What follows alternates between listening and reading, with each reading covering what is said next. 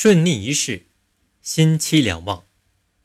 子生而母危，强饥而道亏，何喜非忧也？贫可以节用，病可以保身，何忧非喜也？故达人当顺逆一世，而心期两旺。这段话的意思是说，孩子出生时，母亲面临着生命危险，财富积累多了，就会招致盗贼窥视，怎能说这是喜而不是忧呢？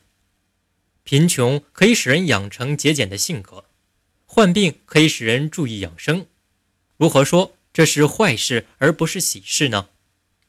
所以，通达的人应将顺境和逆境同样看待，将高兴和忧愁同时忘掉。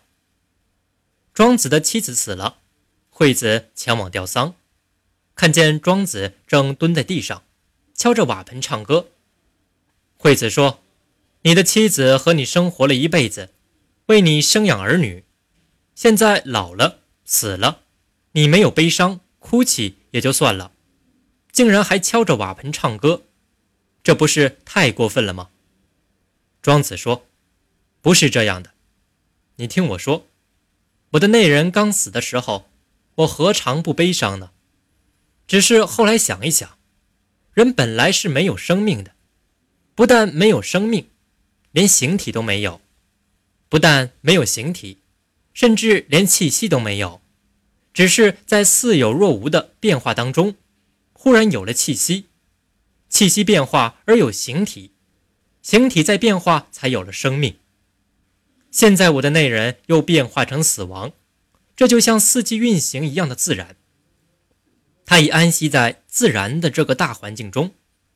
如果我还为此悲伤痛哭，不是太不通达命理了吗？所以我才不哭的。庄子对生死的豁达，是因为他看到了真实相：有生必定有死，生死是相对的。生死不过是自然的变化，因为他看破了，所以才能喜忧无碍，心期两忘，从而能拿得起，放得下，无所挂碍了。世上的事都是相伴相生的，俗人常常执着唯一，不能辩证的加以对待，所以顺时喜，逆时悲，却不知顺无常顺，喜无常喜。因此，求顺不得而悲从心起的时间远多于快乐的时间。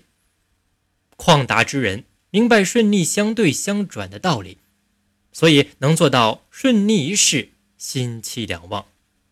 而心期两旺是人生的最高境界。正所谓有生者必有死，有始者必有终，自然之道也。此即为顺逆一世，心期。两旺。